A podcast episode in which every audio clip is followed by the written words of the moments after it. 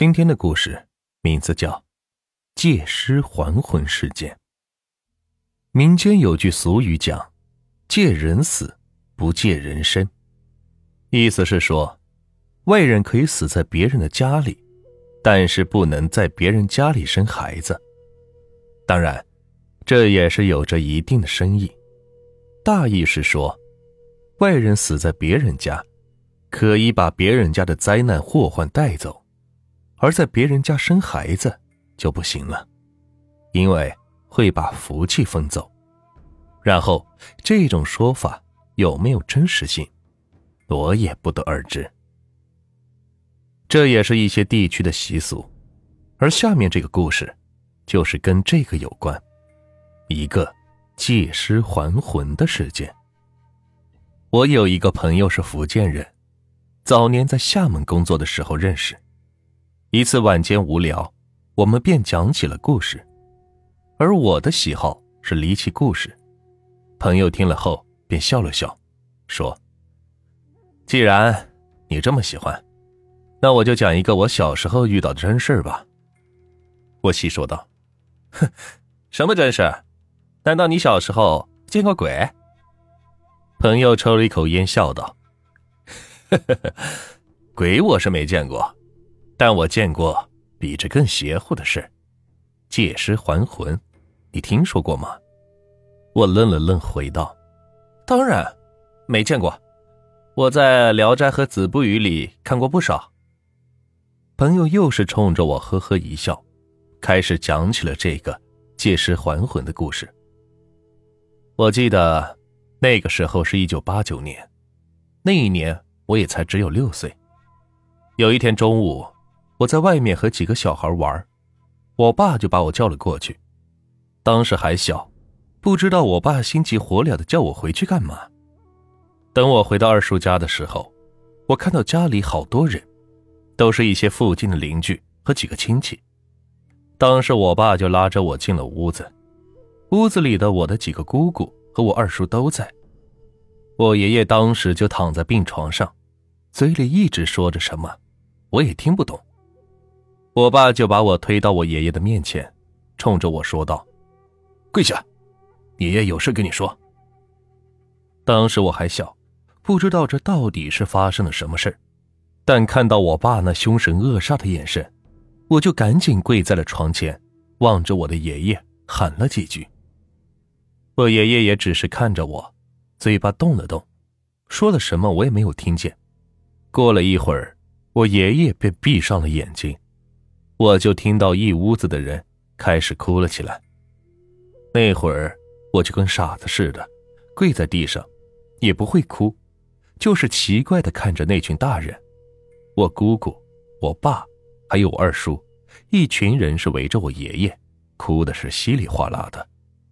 我站起来，就站在一边，手里拿着画片在玩。我爸看见了，就上去给我的屁股上使劲的是拧了一下。我爸那手劲儿是大的很，一下子就把我拧的是嗷嗷的哭了起来。我这边一哭，我的几个姑姑、我二叔都过来劝我，说：“这孩子跟你爷爷真亲。”但是他们哪里知道，我是被我爸拧哭的。晚上回去的时候，我妈给我洗澡，看到我屁股上的一个紫色印子，就问我是怎么回事，我就一五一十的。跟我妈交代了事情，我妈跟我爸是吵了几句，也就不吭声了。毕竟那个时候我爷爷去世，我爸的心情肯定也不好，也就没有搭理我妈。也是在那天晚上，我才知道我爷爷不在了。当时还不知道是个什么概念，也没有多想，该吃吃，该喝喝。第一天我爷爷去世了。家里开始准备寿衣、棺材，晚上守灵。我爸因为是长子，这事儿自然是少不了他。我爸就跟我二叔商议，我二叔守着前半夜，我爸就守着后半夜。当我爸去守灵的时候，已经是夜里的十二点多了，我二叔已经是回屋睡觉了。当时我爷爷是住在我的二叔家里，灵堂也便设在了那里。而我二叔家离我家有个百十米远。我爸起初在灵堂前是跪了一会儿，有些累，就出去到院子里走几步，抽根烟。回去后干脆就坐在地上。一直到夜里，我爸就听见鸡叫。那个时候已经快是早上的四点了，我爸正是困得不行，眼皮是直打着架，就靠在墙上，眯着眼睛。当时是夏天，夜里的天气。本来是有些热，可是忽然一阵冷风，我爸就被冻醒了，浑身是一个机灵，身上鸡皮疙瘩都起来了。我爸便就起来，围着棺材是看了看，见到也没有什么动静，可就是这温度突然下降，我爸当时的心里也是犯着嘀咕，不知道到底是怎么回事，就走到了院子里，又抽了一根烟。出了灵堂，我爸是愣住了。外面是热的不行，而灵堂里面像是冰柜似的，在里边就冷得浑身直哆嗦。当时我爸有点奇怪，但也是有点害怕。后来我爸就壮着胆子又进了灵堂。我爸说，他当时以为是我爷爷夜里回来了，也就不再害怕了。进了屋子，我爸就跪在我爷爷的棺材前。说道：“爸，你是不是回来了？咱家人都挺好，要是没事你就安心去吧，别吓着家里人了。”我爸说了几句，又向四周是看了看。当时屋子里亮着一盏黄色的灯泡，一张八仙桌上摆放着我爷爷的牌位和贡品等，左边两边的墙上挂着白绫，地上。则到处撒的都是纸钱，棺材前的一个凳子上点着两根白色的蜡烛。棺材当时是架在两个条凳上的。据说棺材装的人，在没下葬前是不能沾地的，据说是怕沾了地去引起尸变。这种事儿也只是老一辈的说法，我们那儿都是这么流传着。当时在棺材的底下。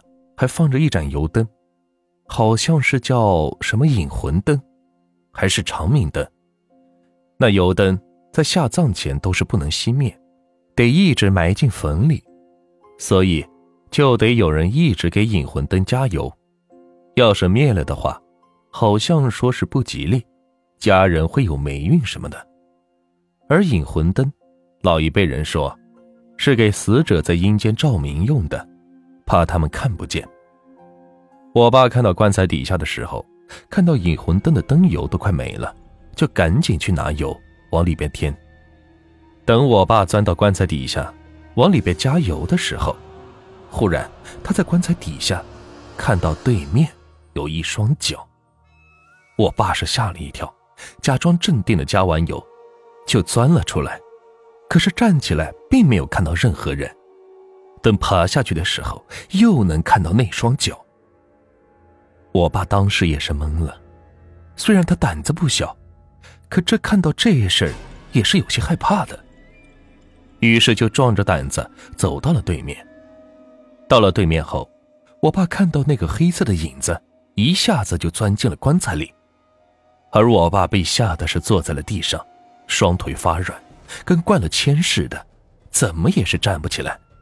我爸就颤抖着倚着墙，喊着屋里的我二叔。我二叔被我爸喊醒后，就把我爸扶了起来，问我爸是发生了什么。我爸也就直溜溜的跟我二叔说起了刚才的事。我二叔这一听，也是有些害怕。两人便一合计，就准备打开棺材看看，到底是发生了什么事。当时不到头七，棺材盖子是合上的。但是并没有盯住，两人是一前一后，就把棺材给推开了。打开棺材后，我爸跟我二叔就看到我爷爷穿着寿衣躺在里边，嘴里是咬着一枚绑着红绳的铜钱。两人看了看，也没发现有什么动静，就准备把棺材给盖上。谁知就在棺材准备要盖上的时候，我爷爷突然咳嗽了一声。确切的说，咳嗽的人不是我爷爷。当时我爸跟我二叔一听见咳嗽，都吓了一跳，又赶紧把棺材盖子给推开，放到了地上。我二叔胆子小，不敢看，就站在一边。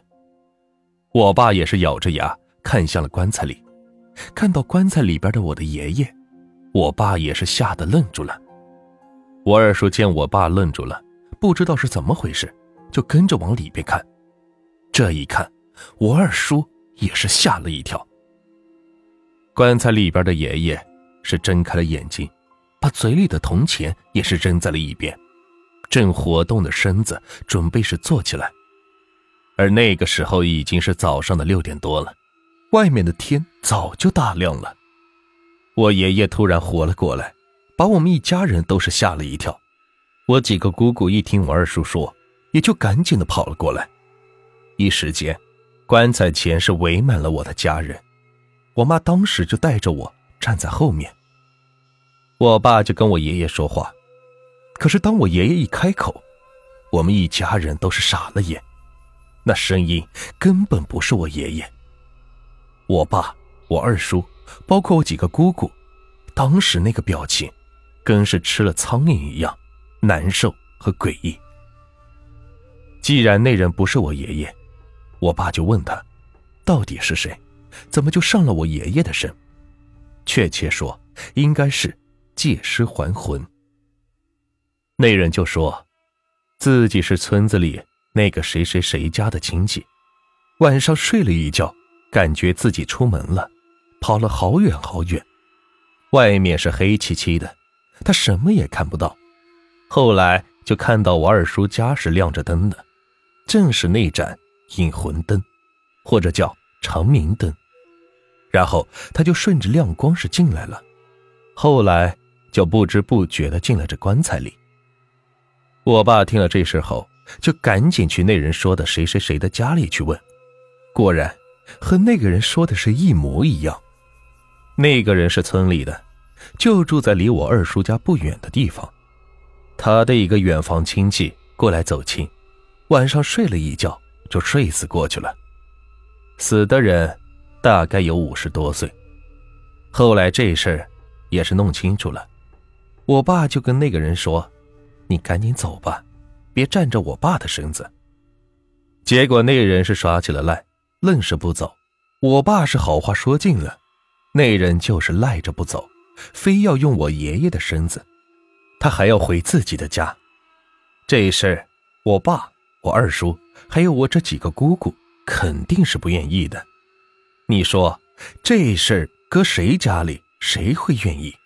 这人死了，死后还是不得安宁，身子还被别人盯上了，借尸还魂，那心里怎么也是不舒坦。我爸见好话说尽也是没有用，就去请了当地的村子里的一个帮人看坟地的老头。那老头在我们村子里是帮人看坟地，也就是风水什么的，据说。也是懂一点这个，我爸就请他过去了。到了我二叔家，那老头是空着手，啥家伙事都没有带，就进去了。先是跟那个人谈判，不行的话再动武，这叫先礼后兵。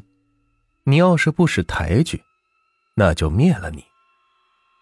老头跟那个人谈了个把小时，生气的是走到了院子里，跟我爸几个人说。要他准备一只大公鸡的鸡血，还有一些朱砂、黄纸等。我爸找了整个村子，就把那些东西都给准备齐了，交给了老头。老头当时就把我家里所有的人都赶了出来，自己把大门、堂屋门一关，据说是在里边收服那个魂儿。大概是到了中午吃饭的点儿，那老头出来跟我爸说：“好了，棺材不要再动。”过了头七，赶紧下葬。那老头到底用了什么法子，我爸也是不知道。但他们走进屋子的灵堂时，整个屋子里墙上贴的都是黄纸，上面是画满了鬼画符，歪歪扭扭的，也不知道那老头写的是个什么。而在棺材上，四个角也是贴上了黄符，在顶上还用鸡血混着朱砂。画了一个图案。那图案我爸也不认识，他说那不像是符咒。后来我听说，这个老头姓雷，是我们那附近的一个少数民族畲族。雷是畲族中四大姓氏之一。据说这雷老头早年是我们那附近的一个道观里的道士，后来因为文革，道观被毁了，他也就在我们那儿是住了下来。